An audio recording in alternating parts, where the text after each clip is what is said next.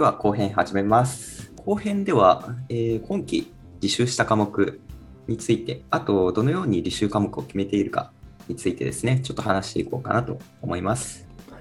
まず今期履修した科目、どのような科目履修しました？これ、じゅんさんからいきましょうか。私は、えーっと、今期、まあ、あの、第1から第3までありますけど、うん。えーっと、会計簿記入門、あと、プログラミング入門、あ、プログラミング。はい。うんあと、問題解決基礎、えーそれと、グローバル経済と経営1の後半、あと、グローバルリーダーのための教養2、えーそれから、 English Pronun、Pronunciation、えー Pronunciation ですね。 Pronunciation。はいはい。えー次に、えー中国事情。あ、中国地方ですか？はい。あと、自己エネルギー創造、うん。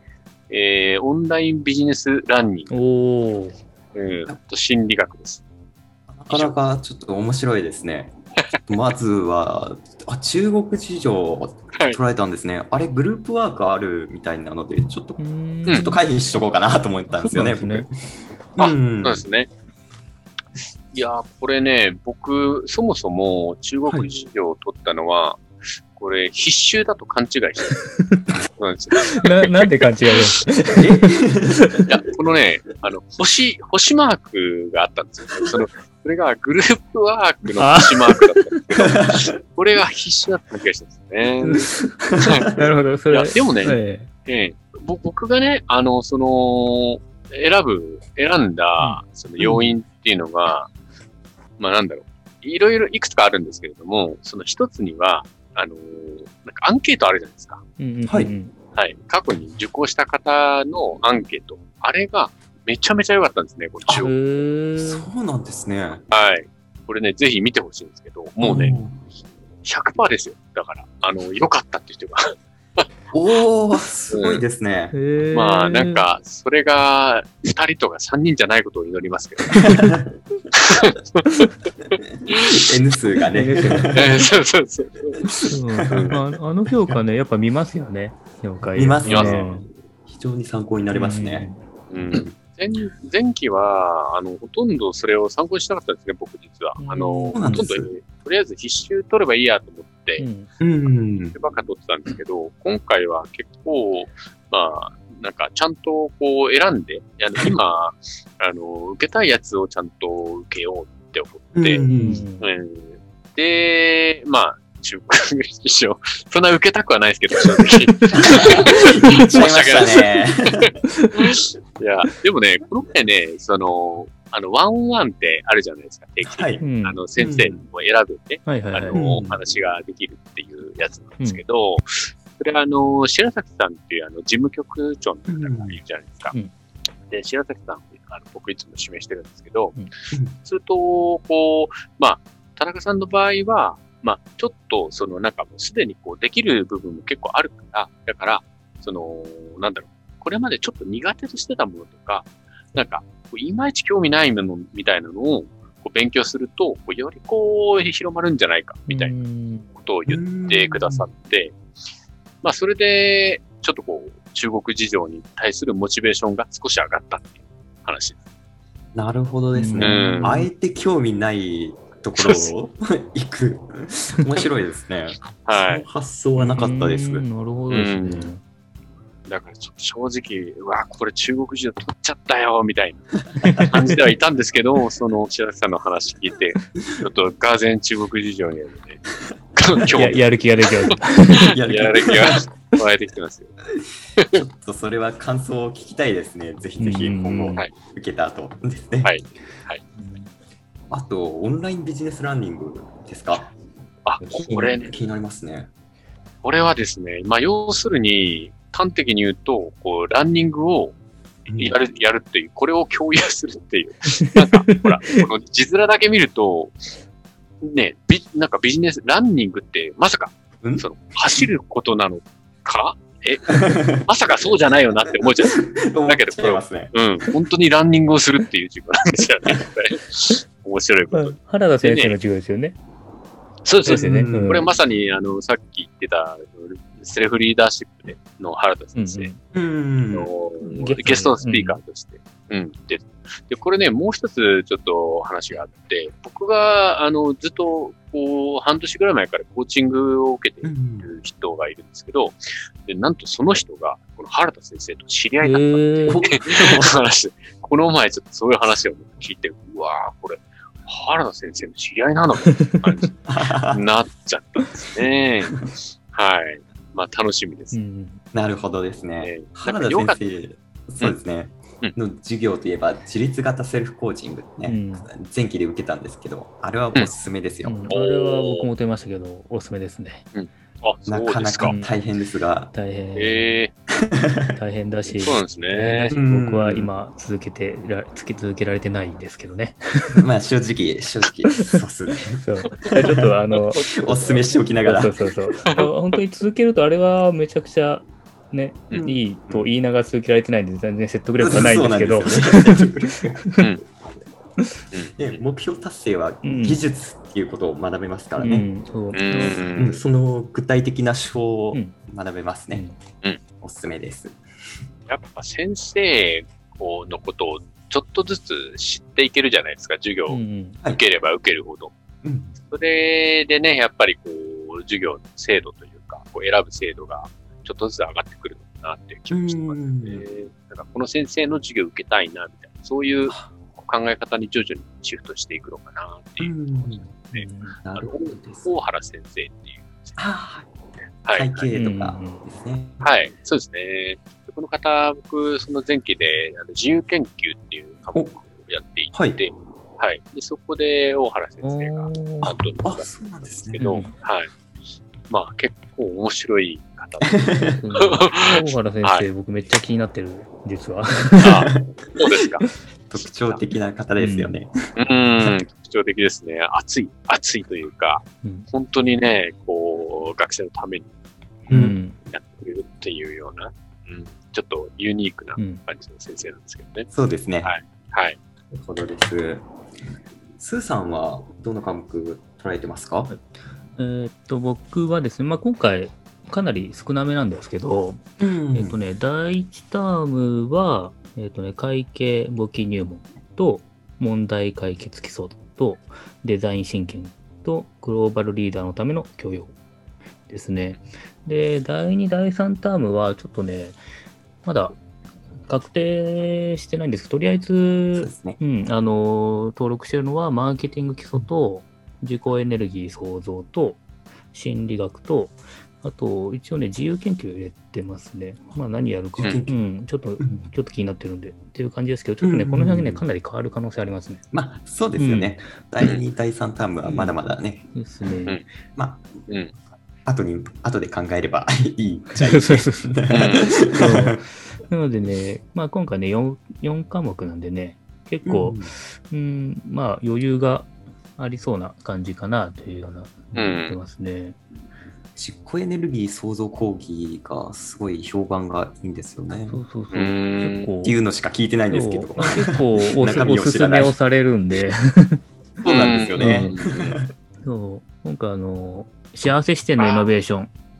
そう、これをね、最後まで取るかめっちゃ迷ったんですよ、実は。あこれすごい取りたかったんですよ。取りたかったんだけど、マーケティング基礎と、あのー、被るんで、これちょっと両方一緒に進めていくのは結構大変だろうということで、今回はね、ちょっとなくしたんですよね。うん。場合はあれですね、やっぱ基本的にまず必修 を、あの、計画的にまあ取っていこうっていうところうん。ですね、まず見て、で、まあ必修を、まあ今期取るのか、まあ次取るのかみたいなところでちょっと振り分けて、で、空いたところに、僕の場合、あの、会社、あまあ父親の会社をあのうん継ぐっていうのがあるんで、まあ経営っていうところを、まあ特にでき、なんだろう、そこにつながりそうなものはどれかなっていうような視点で選んでますね。うんなので、まあ、会計簿記は、まあ、絶対必要なんで。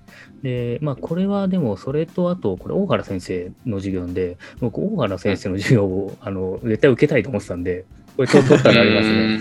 あの、大原先生のスタートアップゼミの、まあ、ね、講義で大原先生、まあ、紹介あったじゃないですか。で、あの話聞いてて、ちょうど僕がね、いろいろ考えてたことを実、本当にやられてる人、先生だったんで、ただその、1個の会社でも収入源をいくつか作るとかですかね、あの事業をいくつか取って、で、1個ダメになっても、ちゃんと生き残っていけるみたいなとか、うんあの、まあ、経営者がいかに追い詰められないかっていうところをあの教えるとか、ね、そういうところをすごく、あの、言ってたのにすごく興味を持って、この先生の授業は受けたいと思って、で、今うん回うん取ったのはありますね。うん。うんうん。ねあーそうですね、うん会計簿記入門で、まあ、大原先生の、うん。ね授業を、まあ、初めて受けますけど、この会計簿記入門も、なんか実際に会社を作るために何が必要かっていうところからもう始まりますもそうなんですよねすごい面白いなと思ってて。いきなり会社を作るところのね、話かうんら入ってすごくすごい実践的だなとそう。そうそうやっぱ実践的だし、その具具体的な経験からの話とかも、ね、入ってくるんですごくあの分かりやすいというか、ね、理解しやすくていいですよね。うんめっちゃ面白そうです。うん。会計簿記って聞いたら、なんかちょっとなってうん。そうそうそううんですよね。数字かみたいな。そううん。そういや僕もでも本当18歳の時に簿記論っていうのをうん大学で取りましたけど、全然面白くなかったですから、ね。単にこう簿簿記の仕方をやるっていう。やっぱでも、まあ先生によるっていうのがね、うんかなり大きいし、うん。あはいでも、は今だったら結構いろんな社会人経験とかも積んできてるじゃないですか。うんそうですいのもあって面白くうん感じるかもしれないですね。うおっしゃるとですね、だからやっぱり自分で今こうやってて、で、かつ、まあそれやっぱり会社を立ち上げるとかっていうことを考えて、こう、簿記を学ぶという、こういう順番じゃなきゃいけないですよね、うん本来はね。やっぱり経営、経営学とかで学問でやるっていう感じでは全然然ないんでね。そうですよはいね。うん。うんやっぱななんで必要かとか何に使えるかとかっていうところがね頭に入ってて学ぶかどうかで全然やっぱ違いますようね。んうん。そうですね。まさにこう、英語とかってすごいわかりやすいと思うんですけど、うんなんか英語をただ学問としてなんかこう、テストでいい点を取るためにやるみたいなのって全然面白くないじゃないですか。面白いですよね面。白くない。はいはい。使うことですよね。うんうんですうね。んよくわかりますね。経営者が追い詰められないっていうのはすごいいいですけど、これは、それはなんかメンタル的にとかっていう意味合いなんですかね。あ、えあの小原先ーと、多分、はいああ、どうだろうな。その時は、あの、触りだけだったんで、詳しくは聞いてないというか、多分ね、そのスタートアップゼミの紹介の中で言ったんじゃなくて、確かね、うんそこ、あ、そうそう、そこに対して僕はこう、かんあれ書くじゃないですか、エアキャンパスに。感想を書いたのに対して、LA の方がフィードバックでくれたのに書いてあったんです、確か。そういうこと。なので、多分精神的にもそうだけど、やっぱりその、なんていうんですかね、経営的な経営の仕方とかううんんって。いうところなのかなと僕は勝手に思ってますけど。まあまだまだこれからですからね、うん受講するのは。うんうんうんうんうんうんうん。本当どう、どんな授業なのか、どんな科目なのか、いや、本当に楽しみなところなんですけどうね、ん 受講していかないとね、そうそうそうそう。もう始まってますからね。もう始まってる。そうそう。そうそうそう。もうね、大丈夫ですか、ね、始ま始まって今日3日目ですかね。ね、そうです、そうです。そう進めていかないといけないですね。ちなみに僕の方はですね、第1タームはですね、はいミクロ経済学うんうん、会計簿記入門、うんで、問題解決基礎1、で、うんミクロ経済学導入、で、 Design Thinking、で、 English Conversation 2、で、グローバル経済と経営1後半。これが第1タームですね。で、第2タームがビジネスパーソンのための国語うんうんで、マーケティング基礎。で、第3タームが自己エネルギー創造講義と心理学ですね第2と第3は全然入れてないです。うん 今のところ。ああ。それは忙しいからですか、仕事が。ちょっとまだ見えてないので、そうですうね。んっていうのもありますし、あとマーケティング基礎。これグループワークじゃないですか。でなかなかハードそうだなっていうのをずっと思ってて、はい。でそれもあっってちょっと同時に取る科目は少なめにしようかなと思ってるんですよねうん。そうですよね。うん、うん実際もう、じゅんさんは前期で受けられてますよね、マーケティング基礎。あ、そうですね。時って、どうですか、他に科目受けたのもあると思うんですけど、どうです？マーケティング基礎の負荷と考えると、何科目ぐらいがちょうどいいか、抑えめにした方がいいのかどうかとか、ちょっと気になるんですけど、僕は。そうですね。抑えめの方がまあいいとは思いますよ。まあ、ただ、その動画を、その授業を受けるっていう意味では、そんなにめちゃくちゃ負荷はかからないと思うんですよね。ただ、その、マーケティング基礎の、まあその、なんていうか、ド S な部分としては、はい。かなりこう、締め切りがすごい短くて、なんかこう、もう一週間以内にこの 7, 7個見ろって。こういう感じなんですそこがね、すごいド S な感じなんですけど、まあでもそうしてもらえるとまあ助かる部分もまあうんある、あるにはありますね。だからそこで集中してガーッと見ていけるし、何よりこのマーケティング基礎のやっぱり授業の質がね、めちゃくちゃいいですね。うんえー、これはすごくて、やっぱり、あのえっと、先生が、えっと、なんていうお名前の先生だったかな。谷中先生です。あ、谷中先生。いや、谷中先生ですね。谷中先生、はいえ 失礼しました。はいはい。谷中先生はね、ほんとすごい人で、まあ、あの、なんか、スタバとかのなんかイベントをこうやってたりとか、なんか、あの、声声優やってたりとか、なんかいろいろやってる方なんですけども、で、あの、何がいいかってやっぱり繰り返すんですよね。何回も。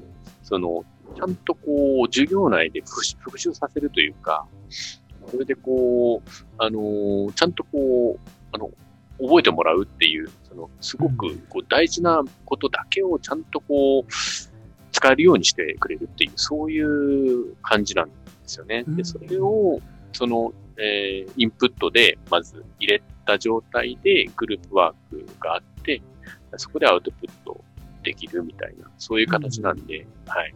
すごいいい時間だなと思いましたね。なるほどですね。ちょっと抑えめに取ろうかな。マーケティング基礎を中心にして。そうですよね。そうか。うん夏、実際7、7科目、第一タイム。はい。でどどうですか？始まってみた感じは？まだ3日ですけどあ今のと。ころ、まだ3日目ですけど、まあ、い今のペースなら、うん。ままあ、やっていけるかなっていう感じがしてますね。まあ、結構ガンガンやってるので、今のところは。おーすごいですね。うん、まあ時間がね、まあちょっとあるので、うん。出てる感じですね。そうそう僕、あの、前回6個取って、あの、はいやっぱ、こう、並ぶじゃないですか、エアキャンパス6個。うん。夏の場合7個並んでると思いますけど、それを見るとね、僕、テンパっちゃうんですよね。はい たくさんあると、え、ちょっと待って待って待って、どどれ、どれ、どれやればいいみたいな。そう。めっちゃわかるな。わかりますね。で、開いて、こう見て、みんな投稿してるの見て、焦って、やべやべと思って、他の見て、焦って、やべやべってなって、なんか空回りしてなかなか進まないみたいな、っうん。ていうのがあなんか、そう。ねえ、エアキャンパスで、何ですか、みえっと、未読の投稿ですか、うんあれが表示されるじゃないですか。うん。あれがどんどん増えてくるんですよ、ね。めっちゃ増えてきますねあれ焦りますあ、すみませんね。そうそうそうそう。途中からあの気にしなくなりましたけどね。未読の件数。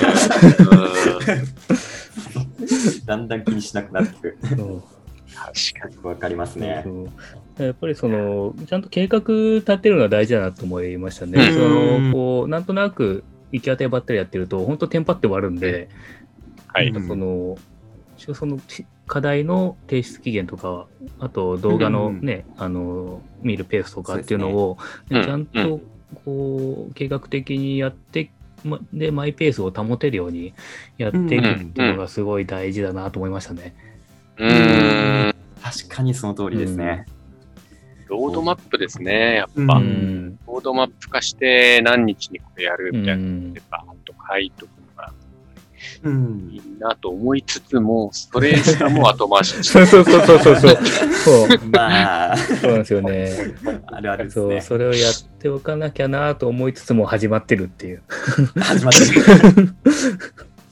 僕もそうですね、大学の方からタイムスケジュールのあのエクセルシートうがん。ありますよね。うん。一応、まあ、それに入れてみおて、ー。で、まあ、1日3科目、3講義分ぐらいは見れるかなとかちょっと考えて、うん。それだったら1週間で、まあ、日曜日は明けて、まあ、6日間で18本くらいや見れるかな、みたいな。でそれで実際取る科目とちょっと比較してみて余裕があるかどうかうんとかちょっと考えてみたりして決めてますうね。んどれだけ受講するか。なるほど。うん、えー、何ですかそれ？スケジュールっていうのがあるんですか？そうですね。エアキャンパスの方に、うん。。はいい、ありますね。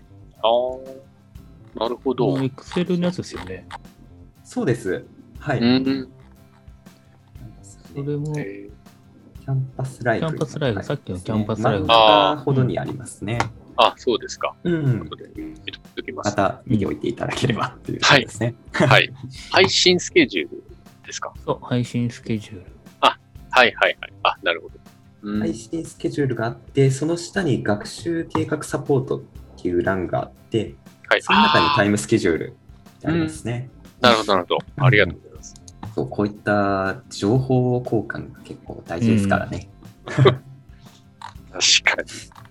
いやーこうこういうのがね、本当初めて知るみたいなのが結構ありますね。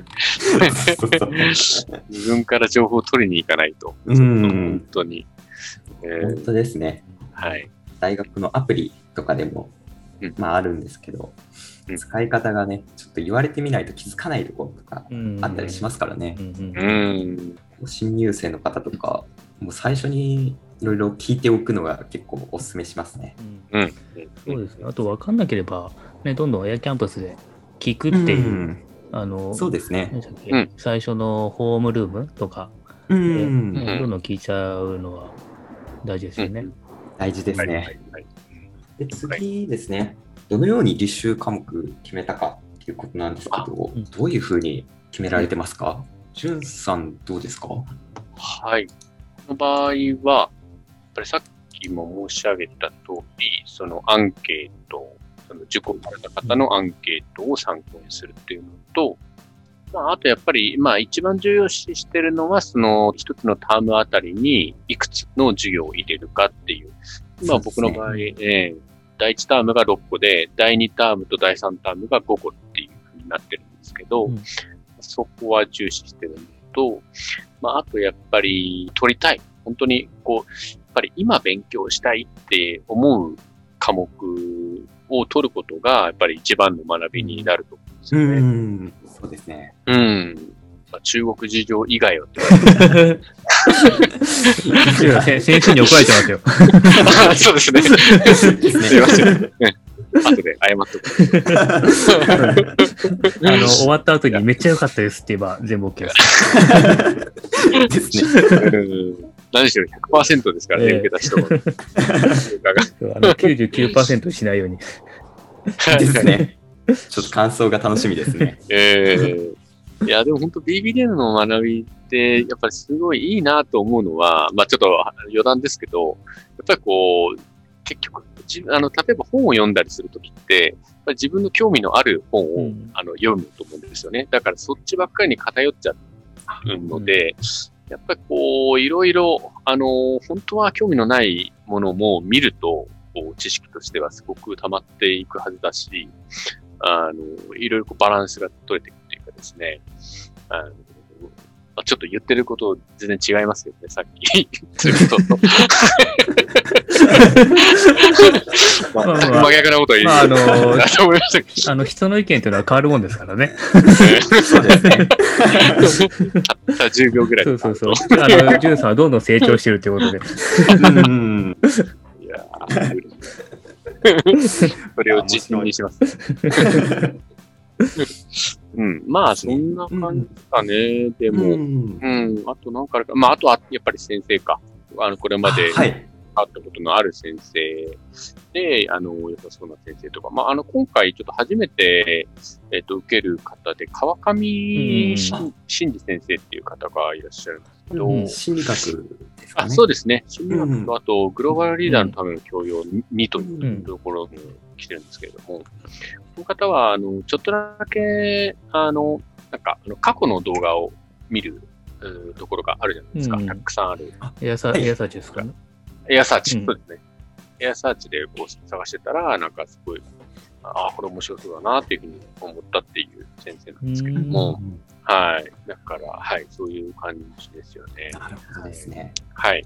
スーさんはどうでしょうか？そうですね。僕もさっきちらっとあの言ってたんですけど、まず何科目取るかというところを、まあ大体目安にして、まあ今回は4科目くらいにしようかなと。で、その中で、あの、まず必修はどれかなっていうのを見て、で、とりあえず、ただ必修全部入れるとね、他の取れなくなっちゃうんで、そう あの、秋と春は開校してるやつは、じゃあこれちょっと次に回そうかなとか、ん。とか、あの、まあ、今取んなくてもいいかなとか。あと、ね、例えばマーケティング基礎あったら、その次の、ね、マーケティング実践とか取るには、それ取っとかないといけないんで、まあ、それはもう取らなきゃいけないよね、とか。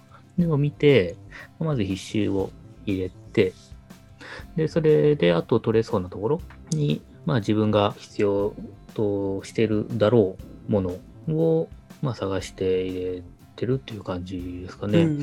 なので、今回の場合は、まあ、第一タームだと、まあ、かいまあ、問題解決基礎とグローバルリーダーのための教養が必修なんで、あと、会計簿記入門とデザインシンキングを選んだんですけど、まあ、会計簿記入門はさっきあの言ったように、まあ、小原先生の授業を、まあ、受けたかったっていうのと、まあ、あとは、まあ、これは後々絶対必要になるなっていう。まあ、入門はこれ確か別に受けなくてもいいんですよね。そのあ、そうですねうん。うんえただ全く知らない、勉強もしたことないんで、まあ、あの、受けておいた方がいいかなっていうのと。あとはデザインシンキングですよね。これはもうなんか面白そうだなっていう、そうですよね。そう、のがあっ面て、ううん。その、やっぱは、ままだね、あの、講義、まあ、えっと、1回しか受けてないんで、まあ、ちゃんと理解はできてないんですけど、あのなんか、発想力とか想像力とか、まあその辺がなんか、あの鍛えられるとか手法みたいのを学べるのかなと思って、うん。で、そうすると、僕、うちはメーカーなんですけど、あの、仕事が。えっと、なのでメーカーだと、その製品のアイデアを出したりとか、あのまあ、新製品のアイデアとか、まあ、既存の製品でも改善だったりとか、もっと使い勝手良くするとか、あとはあの新しい新規事業とか考えるときに、その、まあ、既存の考え方とか、すでにあるものとかにとらわれずに新しい発想っていうところで何か生み出すっていうようなところにつなげられるんじゃないかなっていうところうんを期待して取ったっていうのがありますね。うん。なので、やっぱその、実践的に使え、まあ、どれも実践的に使えるものばっかなんですよね。うん そうそう。確かに。そうそう。その中でも、まあね、あの特になんかマッチしてそうなものっていうのを選んでますね。うん。あと本当にどの科目も実践的なものですからねそうで今回ね、僕、英語を入れなかったんですよね。あ、そうなんですね。そうそう。あのー秋はね、英語を、えっ、と、なんていうのかな。 English Composition と Conversation を入れてたんですよね。で、僕ね、英語全くできなくて、あのーカンバーセーション、カンバーセーションも発音あってもわかんないですけど、カンバーセーションも、あのーなんだっけレ、レベル分けするじゃないですか。レベル1、はいそう、レベル分けして、で、1から、んいくつでしたっけ ?20 回もあるのかな？えっわかんないですけど。と、ううんん、で、10そう。で、喋れないとレベル1で、その中でもレうん。ッスン1から20、15くらいまであると思うんですけど、うん。なんですけど、うん。僕はあのレベル1のレッスン1からだったんで、全く喋れない人だったんですけど、それでもなんか結構、なんだかんだ楽しくできたんで、で、まあ継続していくと、まあ、英語喋れるようになるかもしれないし、いいかなと思ってやっていこうと思ったんですけど、うん。ただ、あの、僕、仕事で一切英語使わないんで、そう、だから、うん、喋れるようになるのも理想なんだけど、今すぐ必要じゃないから、ちょっと英語を後回しにしようと思って、うん。今回やめましたね。うん。なその分、ちょっとそこの時間、あの、作って、他のところに、うん、ちょっと割く時間を増やそうかなと思って、うん、で、ちょっとうん少なめに、まあ、英語はちょっと後回しにって感じでやめましたね、今回は。うん、でもそれはありだと思いますね、本当。うん、他にね、いくらでも、いくらでもじゃないか、まあ優先順位の高い科目はあると思うので、そこら辺ももう本当に一人一人の状況に合わせて結構受講できますよね。できますね。たところで、そろそろ終わりの時間になりました。はい。じゃあ今日の収録の感想をですね、スーさんからいきましょうか。はい、わかりました。まあ、2回目ということで、まあ、1回目よりは、まあ、ちょっと緊張はほぐれたのかなというような感じで思いますね。であと、その、1回目の感想みたいになっちゃうんですけど、まあ、あの、ナッツが、ナッツもジュンさんも結構いろんなところで、あの、宣伝をしてくれたじゃないですか。それで、あの、何人かからやっぱ感想を、あの、もらったりとかして、うんうん、あの、なんだろう、結構和みましたとか、あの、すごい、あの、なんだろう、自然な感じで、あの、喋っててよかったですとか、いろいろ、あの、言ってくれて、そういう感想を聞くのが、なんか思ったよりもすごく、なんだろうな、嬉しかったなっていうのはあって、ううん。うこれはちょっと続けていきたいなというふうに、なまあ、モチベーションというか気持ちになれましたね。うん。すごい感想は本当ありがたいですようん、ね。ありがたいですね。めちゃくちゃ嬉しかったです。あとやっぱ今回もう一回2回目収録まあ、あの喋ってみて、まあ、今春休みん？春休みですよね。春休みで一月半くらいあってまあ大学から結構離れてうん。たとこが、まあ、あって、まあ、モチベーションが下がったとまでは言わないんですけど、やっぱその前ほどの、なんか、こう、モチベーションをあんま保ててなかったかなっていうのはちょっと最近あったんですけど、やっぱこういうふうにね、実際話したりすると、で、ねあの、ナッツジュンさんの話とかも聞くと、こう、やっぱやる気につながるなっていうところうんは感じましたね、今回。うんうんそういうところの,、ねもま、あのモチベーションの維持みたいなところにも、ねあのいい感じになるのかななんて今回思いましたね。